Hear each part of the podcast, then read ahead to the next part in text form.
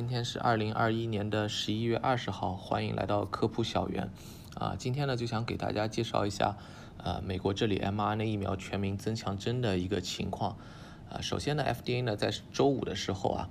啊批准了就是在十八岁以上成年人中间隔半年接种 mRNA 疫苗增强针。啊，同一天呢，CDC 也把 mRNA 疫苗它增强针的推荐标准呢正式改为就是五十岁以上应该去打。五十岁以下的成年人，十八岁以下、十八岁以上的成年人，呃，都可以打。啊，FDA 呢，它没有像以前一样的，就是召开一个外部的专家会议，它那些数据呢是在 CDC 的会议上做了一个展示。啊，辉瑞呢，它是提供了新的数据啊，在那个展示里面。呃，莫德纳呢是说了一下之前的那个增强针的数据总结啊，以及它现在在做的实验。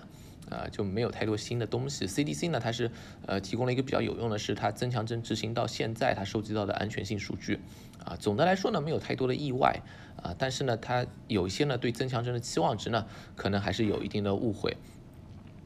首先呢，从那个增强针的数据来看呢，就是呃，辉瑞之前呢，他就宣布过，他那个增强针那个三期临床试验显示有效性是百分之九十五，呃，但那里面呢没有公布具体的数据。这次呢，他是呃在那个会议上呢，呃把那些详细数据给公布了，啊，这个呢大概是一万个人的那个临床试验，试验者呢是来自之前辉瑞疫苗的临床试验里面的人。是吧？因为那些人他临床试验早嘛，所以他打的疫苗时间也早。然后现在，呃，它里面呢百分之四十是五十五岁以上的，包括百分之二十三呢是六十五岁以上老年人。然后呢，呃，百分之八十六的人呢，就绝大部分人来自美国了，还有一些呢来自巴西和南非。它的族裔比例呢，就是说百分之八十是白人，呃，亚裔呢是百分之五，大家很关心啊。啊，亚裔的比例呢和就是前两针那个三次临床试验呢是相当的，就是说它是那个那里面的人拿过来做嘛。啊，是吧？呃，也和美国人口中亚裔比例接近啊。美国人口亚裔比例可能百分之七，呃，但是呢，你要考虑到这个总的试验人数呢，就是一万多个人，是吧？啊，如果你只有百分之五是亚裔呢，你再单独拿这个亚裔出来分析有效性呢，呃，就没有太大意义，因为后面有一个有效性分析的亚裔里面啊，打增强针的一个感染啊，没打增强针的好像三个感染，一看那个有效性只有百分之六十八，呃，是吧？放在那儿百分之六十八，大家可能会比较担心，但这个没有意义，因为那个人数太少。呃，然后呢，这些人呢，实际上打疫苗都已经很久了，百分之六十五啊，绝大多数，呃，他这个试验开始的时候，呃，打完第二针是十到十二个月，啊，占了绝大多数了，是吧？呃，六到八个月与八到十个月呢，分别占了百分之十五，还有少量百分之三呢，是超过了一年，啊，这些人他是按一比一的比例随机分配，啊，接种那个增强针或者是安慰剂，啊，到数据分析时候呢，他中位跟踪时间呢是第二针后，呃，两点五个月，两个半月。百分之九十七的人啊是跟踪了两到四个月这样的时间，呃，从打完增强针七天开始计算，因为这个时候我们预计是他那个抗体已经起来了，啊，增强针应该起效了，啊，那么没有感染过新冠的，他看这样一一组人呢，增强针里面呢有四千六百九十五个人，是吧？五千个人不到，呃，发生有症状感染的是六例，安慰剂组呢是四千六百七十一，所以呢就差不多两组是对应的一比一嘛，啊，发生感染了一百二十三例，啊，增强针相对。没打增强针的有效性呢，就是说它不是和一个它这个不能说和普通人群比啊，它是对于没有打增强针的人，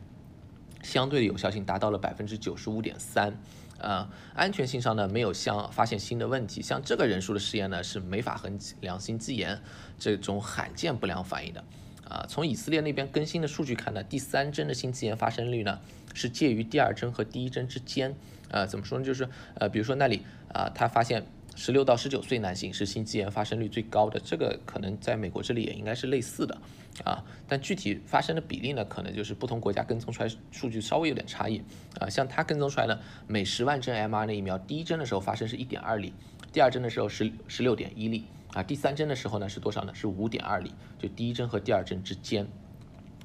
啊。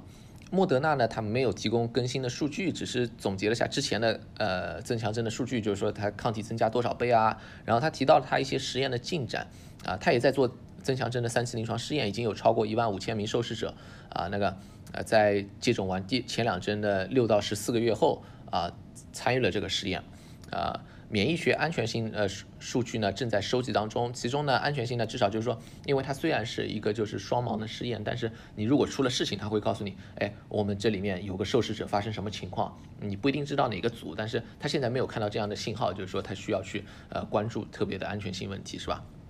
免疫学数据呢，可能在那个明年，就是二零二二年初会公布。啊，之前的增强针它不是有一个免疫桥接试验嘛？那个实验那个时候是就是，嗯，它公布的数据应该是就是说打完增强针后一个月差不多是那个数据。呃，现在呢这个已经有跟踪了半年的那个呃抗体呢在测，呃，所以呢就是说。如果这个那个抗体测出来呢，那么就可以知道，就是说，哎，你打完增强针之后，半年之后，你这个抗体下降是多少？因为我们预计它肯定会下降，但是最好的情况呢，就是下降的幅度稍微缓和一点啊。如果下降幅度和之前一样的速度下降呢，这个这个就是另外一个问题了，是吧？啊，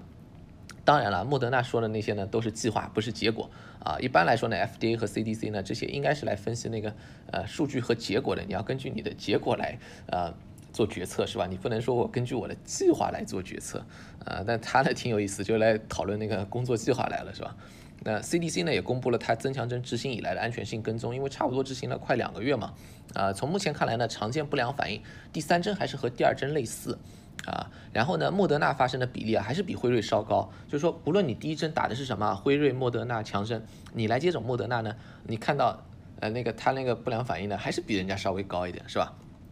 但这些呢，其实说句老实话，都是呃比较轻微的不良反应了。真正值得关注的是心肌炎啊。现在 CDC 跟踪出来呢，符合标准的是十二例，还有三十八例呢，它在审核，就是说还不确定符不符合它的标准啊。从由于是比较初步的数据啊，那个也没法下太大的结论。总的来说呢，就是它还是在接种之后一周内出现，呃，症状呢比较轻微。呃，然后呢，因又因为大部分接种增强针的还是老年人，是吧？啊，所以呢，发生率也不高，它是符合就是它本来的预期，没有发现什么新的奇怪的事情，是吧？那么怎么看那个增强针它的有效性？像辉瑞增强针结果呢？呃。经常被解读就是说，啊，疫苗把有效性又恢到恢复到百分之九十五，这个说法呢，啊，不能说是错的，它它确实是这么一个结果，啊，但是根据过去一年来疫苗有效性的持续跟踪以及 Delta 以来啊，我们看到疫情的变化呢，这个呃说法呢就有忽略了很多要点，啊，就是说你看那个辉瑞它临床试验，它检测是有症状的新冠感染，主要是轻症，安慰剂呢是一百二十三例感染。啊，看着很多，但里面只有两例，它是符合 FDA 的重症标准，都没有符合 CDC 那个重症标准。那为什么呢？因为它只出现了那个血氧饱和浓度低于百分之九十三的情况，啊，没有需要住院治疗的。就是说，呃，像 CDC 统计呢，它一般都统计的是住院，是吧？那这个呢，它都不需要住院治疗。如果你看它前两针啊，就是最开始那个三次临床试验，呃，就是最早它那个审核那个紧急使用授权的时候，跟踪两个月的时候，安慰剂组呢是一百六十二例感染，里面呢有九例重症，是吧？啊。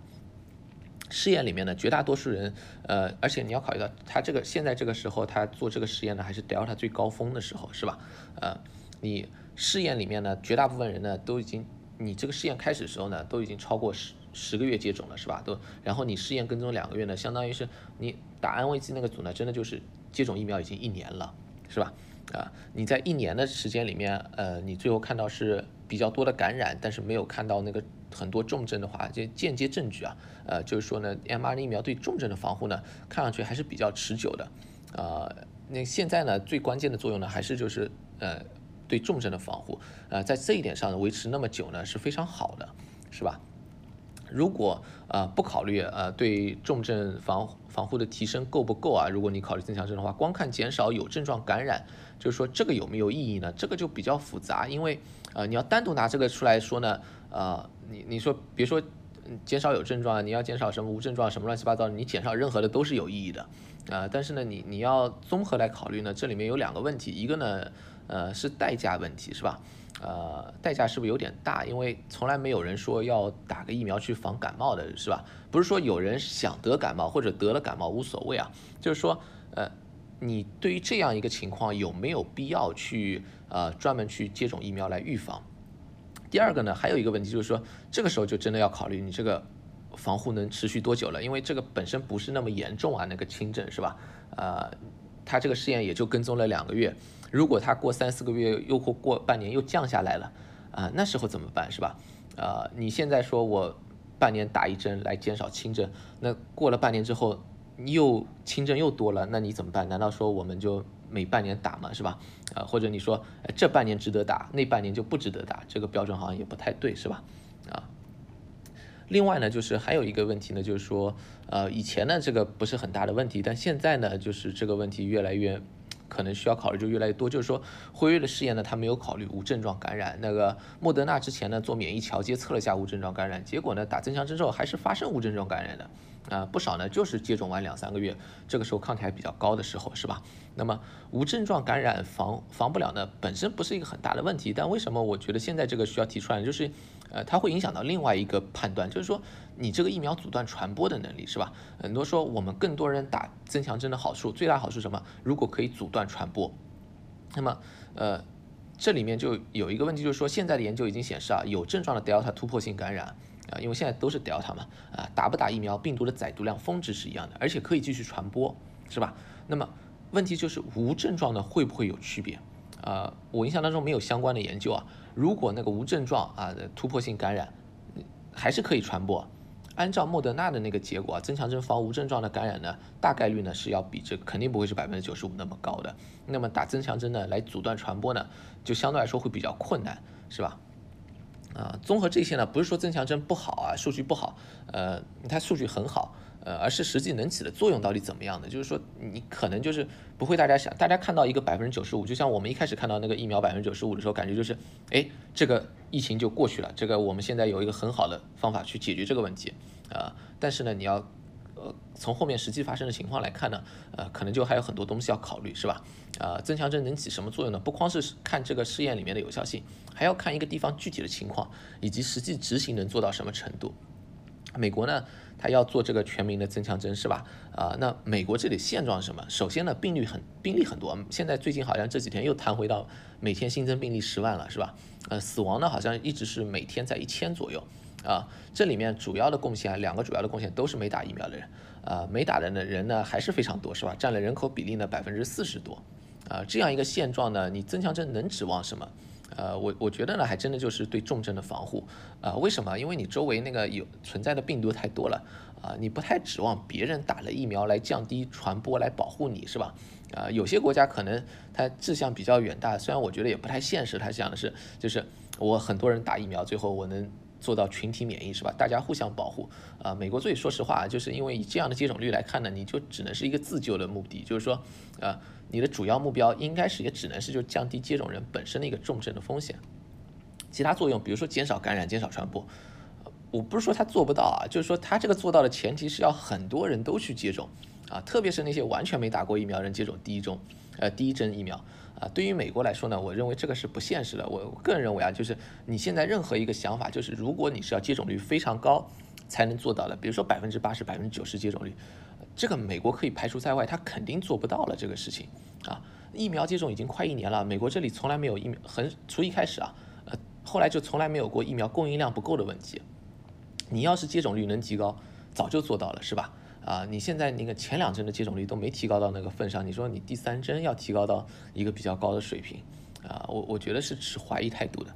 啊，现在他那个对于增强针呢，就是说除了数据完善性的问题啊，像有有些是没有提供太多数据。啊，更缺乏的呢是一个就是合理的期望值和目标啊，一些呢是把期望值拉得太低了，觉得半年就要打的疫苗太没用了，是吧？就觉得这个增强针也是没用的，呃，这个是一个误解啊。随着时间推移呢，疫苗防感染的作用呢出现了明显的下滑，但减少重症的效果呢仍然很好啊。增强针呢对于那个高危人群啊，可以恢复稍呃已经有点下滑啊的那个防重症的效果，甚至可以提升啊。啊，不仅有意义呢，还有一定的急迫性，特别现在那个疫情又比较严重起来了，是吧？啊，另一些呢是期望太高了，他觉得他打了增强针之后呢就不会被感染，呃，甚至以为呢增强针一开始你那个疫苗有效性又恢复到呃百分之九十五了，疫情就过去了，啊，那个呢是有点高估了它的一个作用，然后另外特别的呢就高估了就是我们实际上可能可以取得的那个增强针的覆盖率。我们现在说下一个话题，就是说，呃，增强针这个过程当中呢，就是说，嗯。他确实是现在做到了，就是美国这里他想做到了，他政府想做的就是全民的一个都可以打增强针这件事情。呃，他也认为这个是非常重要的，因为现在那个疫情又上去了，然后冬天呢又是大家旅行啊什么聚会的一个时间，是吧？觉得这个很关键啊。但我个人认为呢，他在这里面的过程当中呢是有很多的问题的啊。首先呢，一个最严重的问题，而且可能是造成远长远影响的啊，就是对一个啊药品的一个审批批呃推荐的一个规则的破坏。啊，疫苗呢是一种药品，是吧？呃，新冠疫苗不例外，那么新冠疫苗的增强针肯定也不例外。啊，它那个上市推荐呢要走一个流程的，这个流程呢不是说摆个样子啊，啊，它那个现代药品审批的流程呢，是经过长时间摸索，吸取了大量经验教训啊，在科学基础上建立起来的。啊，它完不完善呢？肯定不完善。有些人可能说你有些东西搞得太时间太长了，有些又说哎你这个跟踪的时时间不够多是吧？啊，你这个这个都没有问题是吧？但是啊，呃，你根据现有的情况啊，保障药品安全性有效性，以及你明确真正适用的人群啊，最可行的机制就是这样一个，就是它的一个审核的机制是吧？啊，你不能随便去破坏的是吧？啊，有些人会说啊，你危急情况下。哎，特别紧急了，呃，你你就可以去呃搞一些捷径什么的，啊，这种说法呢是有一定危险性的，要考虑到你破坏这些规则带来的潜在危害是什么，很可能比所谓的危机情况更为严重，是吧？在整个疫情到现在，不是说没有人。呃，尝呃，没有人去尝试过破坏这样的一个规则啊，特别要考虑就是，呃，我们现在很多它那个因为是公共公卫呃公共危机嘛，所以呢，经常使用的是一个紧急使用授权机制。这个机制呢本身有它有一个呃，它需要一定的灵活性是吧？但因为它有灵活性呢，也容易被误用啊。你像绿葵的紧急使用授权，那个时候它批准的时候是没有充分的证据的。然后呢，一旦批准之后呢，它的宣传也超过了它科学事实，呃，造成的不良影响呢也比较长久，到现在还有人相信啊，它那个是有用的，是吧？这就是一种危害了，呃，但在新冠疫苗上面啊，在增强针之前啊，美国的那个药品审批 FDA 是坚守住底线的。你比如说，FDA 对疫苗提出了明确的标准。啊，也没有哪个疫苗说 FDA 完成审批，啊 CDC 完成推荐之前，美国某个州说，哎，我们先开始用了，这个都没有发生过啊。啊，它这个过程也是透明的，啊，分工是明确的，是吧？它那个 FDA 在审那个疫苗的有效性、安全性，CDC 考量疫苗的作用，然后它推荐出来谁应该先接种，谁应该后接种，是吧？啊，它是呢，呃，在其位谋其政啊，然后呢，不在其位的人呢，没有想着去篡权，啊，可是到了增强针呢，呃，事情就变了，是吧？呃，我们看到的就是。很多时候呢，他在想办法对这个规则呢做一些忽略、逃避啊，有的呢甚至说实话就是一种破坏了。增强针的标准应该是什么啊？什么情况下有足够的必要性推荐给所有人啊？到现在这个是没有一个相对完善的说法啊，没有明确的标准，然后带来呢就是各说各话，是吧？你像政府呢，联邦政府会在 FDA 和 CDC 审核之前先提出增强针，为什么？很大一个原因就是它没有一个标准嘛，所以他认为呃我觉得可以了，是吧？啊。那么标准缺失情况下，应该以谁为准啊？原则上来说，你应该还是以 FDA 和 CDC 为准，要以他们的科学意见的呃为主，是吧？啊，我们看到的就是说，一些不是 FDA 和 CDC 的人在不断的推动这件事情，而且呢，出现了就是有些行政官员来否决他们科学讨论意见的情况，这带来的是什么呢？带来的就是说，从专业性、职业性上来说呢，本来该负责这件事情的啊机构呢，被压在了角落里面。然后引来了更多很奇怪的人来插一脚，是吧？啊，你像在那个 FDA、CDC 推荐之前啊，出现了一个州一个市，是吧？像那个呃加州啊、科罗拉多啊，然后还有纽约市，不是纽约州，是纽约市啊，他跑出来说啊，我们这里啊就是全民增强针了，是吧？啊，这个是非常荒唐的啊。那如果按照这个逻辑的话，那以后比如说某个减肥药，或者是某个那个嗯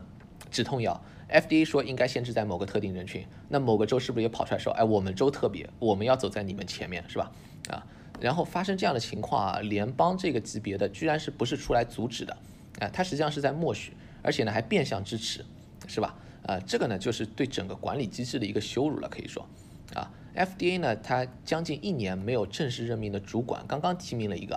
啊，如果真的就是想按照增强针这个做法。我我觉得说极端一点啊，你不用去提名主管了，没有必要。呃，你可以白宫自己搞个小组，你们小团体是什么意见，你就直接拿过去就行了。因为你你这个都已经基本是这样绕开他的一个情况嘛。啊，他二零二零年的时候啊，很多事情确实是非常乱的啊，包括 FDA 也是明显受到那个外界压力啊，要提前批准药物，要提前批准疫苗，是吧？啊，但在那个情况下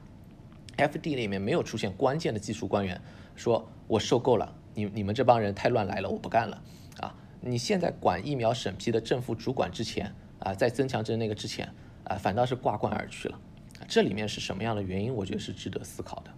啊，然后呢，他这个全民增强针推动非常急迫，急迫到了很荒唐的地步，啊，如果去看那个为什么说荒唐？你如果去看之前审核增强针的 FDA 文档，啊，经常出现的一句话就是啊，赞助方就是药厂提供数据，FDA 呢没有独立审查这个数据。这个显然是不是一个很好的情况，是吧？因为你毕竟还是要去独立审核一下，不是说他肯定他他有什么造假什么，但你至少要这个还是要去三方第三方独立去看一下，是吧？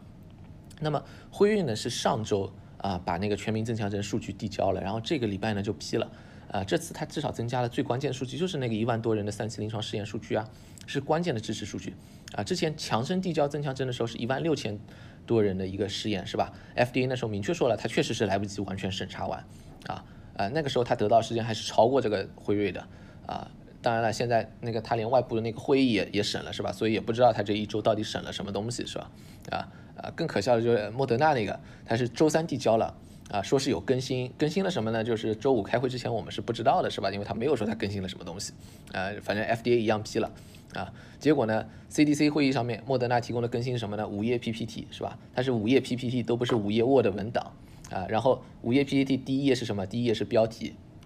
啊，呃，第二页介绍了就是说它那个增强针的那个呃剂量是多少，呃，这个还用介绍吗？它现在又不是没有用，是吧？啊。然后剩下两页呢，就是说之前呢我们做了抗体试验做出来结果什么，这个也都是我们都知道的呀。这个是更新吗？然后最后一页可能叫做更新吗？就是说他们现在在做的试验的列表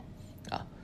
呃，即便是这样啊，就是 FDA 正式批准之前啊，就是莫德纳一交上去啊，CDC 主任居然会说我们会尽快同意啊。批准第一针疫苗的时候都没有发生过这样的情况啊，相对来说第一针呢确实是雪中送炭啊，第三针说到底啊啊真的就是锦上添花，因为你三第三针的前提是人家前两针得打完嘛是吧？否则也谈不上那个第三针的事情啊。这件事情需不需要那么着急？就是说很多东西你都来不及审核，或者拿出来的东西都是非常奇怪的一些东西是吧？呃，我我觉得是是值得思考的。何况呢，就是说美国现在缺的真的增强针是缺的就是全民这个推荐吗？啊？在允许之前啊，在这个周五允许之前啊，呃，美国 mRNA 疫苗增强针覆盖的人群是什么？整体增强针啊，六十五岁，呃，mRNA 的话是六十五岁以上，六十五岁以下呢，你只要有基础疾病或者高暴露风险都可以啊。CDC 呢说法是就是说所有接种疫苗人呢百分之六十五是符合的，但有人去研究过啊，因为他那个基础疾病和高风险真的是非常宽泛的，实际能算的呢，有一个说法是达到了百分之八十九，就是你接种完疫苗百分之八十九人都符合了，然后。那几个提前允许全民增强针的州和地区啊，理由是药方啊不用因为就是不符合标准来拒绝打增强针的人。问题是真的有哪个哪个药房是因为这个原因去拒绝过人家吗？啊，他那个理由就是编出来的一个理由嘛。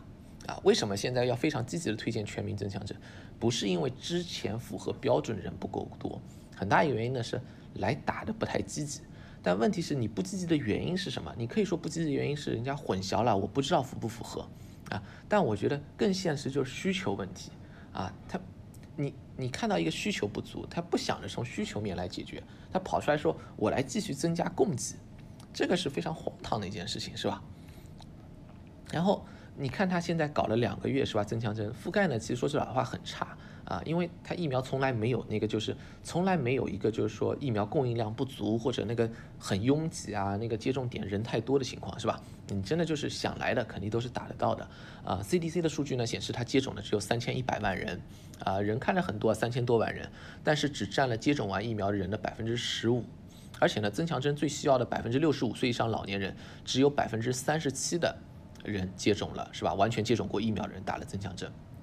这百分之三十七的数据呢，才是现在增强针最大的问题。最大的问题不是百分之十五，是百分之三十七。为什么？老年人呢，他增强针的收益是最高的。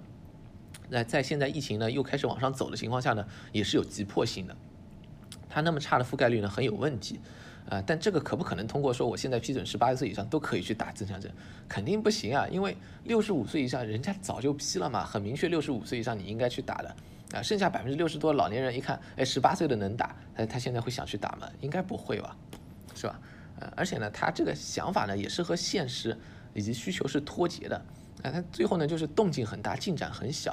啊，你增强针呢，你如果要去做呢，就好好去做啊，弄明白怎么样能最好的利用这个事情。啊，现在从疫苗接种收益最大的人群是什么呢？就是。还是没有接种过的人群是吧？这些人接种了，对疫情的控贡献控制呢，贡献应该是最大的，啊，无论是减少重症、减少传播，都会起最大的作用，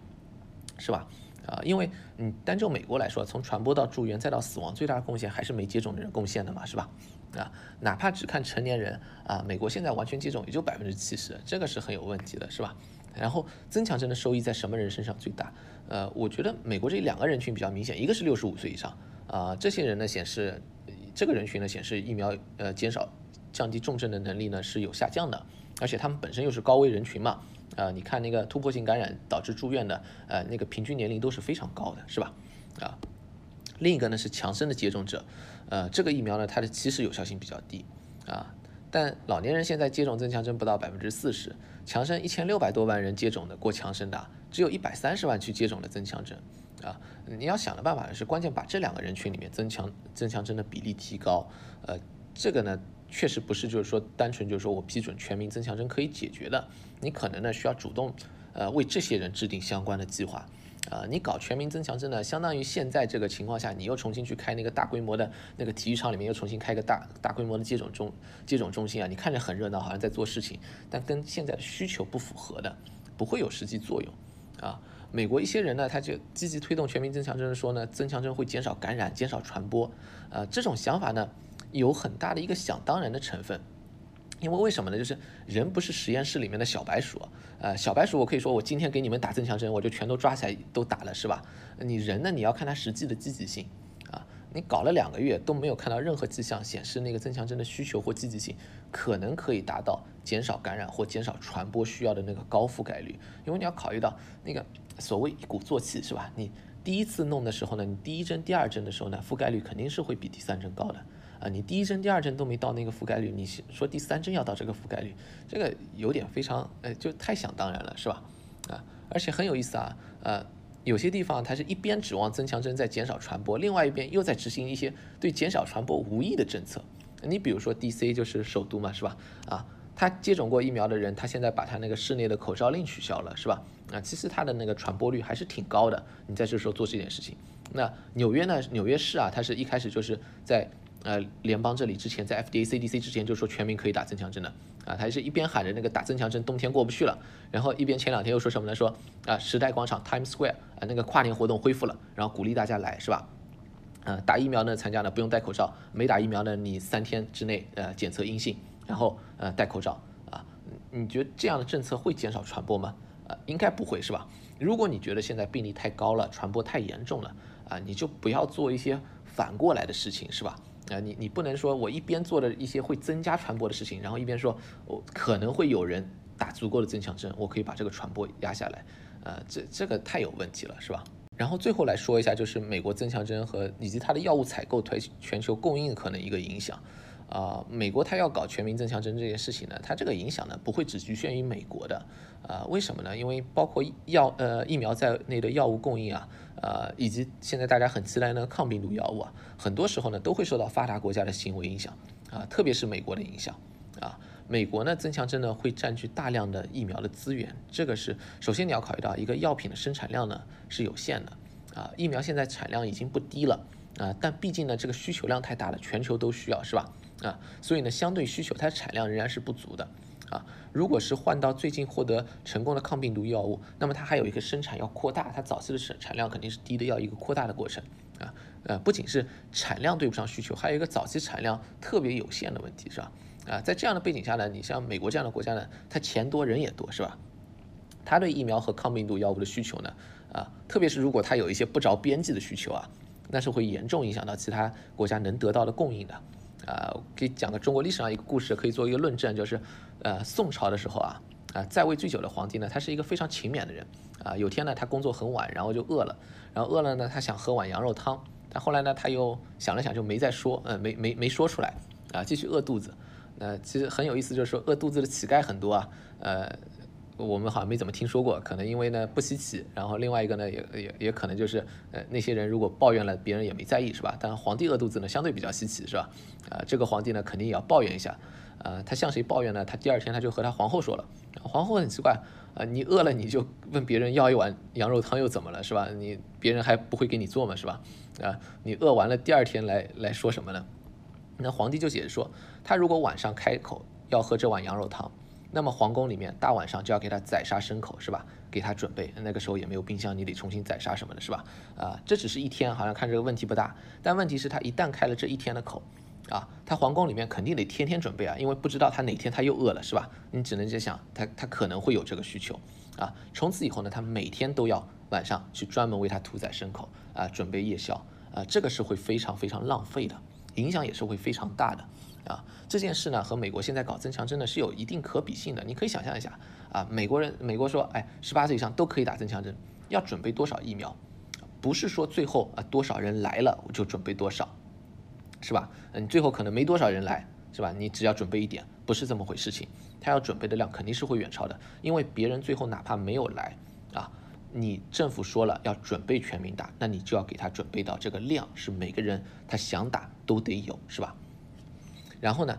可能这个量呢还要远超美国这个总总人口都可能是要超的，为什么呢？啊，它是三个疫苗，你想打哪个就可以打哪个，所以呢，你不能说啊强生的应该没人打是吧？呃，那辉瑞、莫德纳我一半一半准备就行了，这两个你肯定每个都要准备超过一半啊，是吧？啊，万一有人他就要换一个呢，那你只能准备了是吧？啊，然后疫苗的存储呢是有时间限制的，啊，但是你只要全民没接种完。那过期了的怎么办？过期了扔掉，我们再再买，继续补充，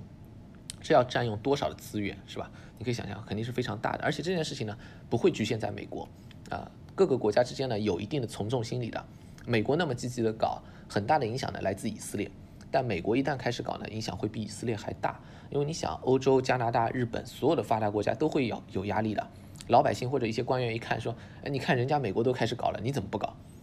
或者一看，哎，美国是十八岁以上都能打，你为什么还要限年龄，是吧？啊，你这个影响一扩大呢，就是二零二二年疫苗的产量呢，很可能和二零二一年是一样的，绝大部分呢都会被发达国家截下来，啊，这对整个疫情的控制呢是有坏处的，因为一些穷的国家它没有疫苗，但它有病毒啊，是吧？病毒在那里传播不受控制，万一出了个更突变、更厉害一点的突变呢，是吧？又把大家再重新拉下水了，是吧？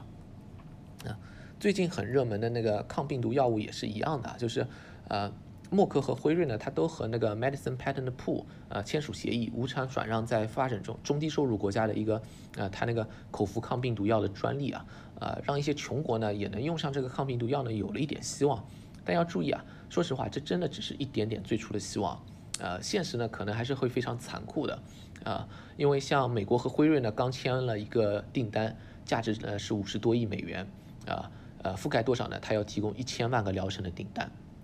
有些人呢一个说法就是说，啊，你看挺好，有钱的出钱是吧？呃，有钱的自己去买，没钱的呢，人家免费转让了，这是不是一个很好的结果？啊，那要注意啊，就是那些中低收入国家的药品供应呢，从来不是简单的一个价钱的问题啊，啊。以辉瑞的口服药为例，它做的相当于什么呢？它相当于是啊，它在中低收入国家呢，它在不再执行它的专利了，它把这些地方的专利权呢，相当于是转给那个 MPP，它是联合国支持的嘛。啊，后者呢，就是说会进一步转让给那些呃无偿转让给那些想给穷国提供供提供药物的药企。那你比如说，就是中国有个药厂，如果他想到阿富汗去卖这个口服药，是吧？啊，他可以在中国生产，啊，出口到阿富汗。啊，辉瑞呢不会告他侵权，因为他那个专利已经拿到了，相当于在阿富汗去销售的，也不会向他收专利费啊。啊，当然它不能在中国卖，啊，哪怕在中国制造的，因为就是那个中低收入国家呢，专利权呢不包括中国这个地区的。啊，要注意，在这个过程当中啊，辉瑞本身是没有义务啊，为那个穷国生产哪怕一片药的。穷国想要实际拿到药的前提，首先是要有药企愿意去生产。啊，是吧？这就涉及到所谓的廉价药到底要多少钱，以及谁来买单？因为他去生产这些药的仿制药企也不是来做慈善的嘛。啊，很多穷国呢，要么再便宜也买不起，要么根本没有政府执行力来买。你可以想象，那个阿富汗现在塔利班他会想到，哎，我要去买个抗病毒药吗？应该不会，是吧？啊，啊，不是说就是 MPP 这样的一个机制呢不重要或者没有意义，呃，而是呢这些机制的存在。呃，以及及时使用呢，并不意味着药物的供应就问题就解决了。一些问题呢，它也不是光就是药企或仿制药企就可以解决的。啊，新冠口服药呢，因为关注度高，它至少短期内的愿意来买单的支持的慈善机构或者仿制药企呢会多一些。但是呢，呃，要注意，MPP 这样的呢，一直以来呢都是一个就是说 over promise under deliver 比较多，就是说大家的预期呢都很高，最后实际做到呢都是相对少一些。呃，也不能太乐观啊。那如果国家不穷啊，是不是就是出钱就能买到？你如果算一下，美国政府是五百多美元啊买辉瑞一个疗程啊，七百多美元买默克一个疗程啊，是不是任何一个国家只要愿意出同样的钱就一定能买到？啊，这个也不是的，因为那个供应这方面嘛，它药品那个方面呢，就是价格呢从来没有那么透明公正，然后也不是一手交钱一手交货那么那么那么那么明白的啊。同一个药呢，它不同的支付方呢拿到的价格呢差个几倍都是非常正常的。而且呢，也不是说谁愿意出钱就一定能拿到。你看，其实疫苗我们就看到嘛，像加拿大、日本啊，他们出的价一点都不低，但实际上在疫苗的交货排序上，他们是排到比较后面了。呃，这里面涉及到就是市场规模啊、利润收益啊，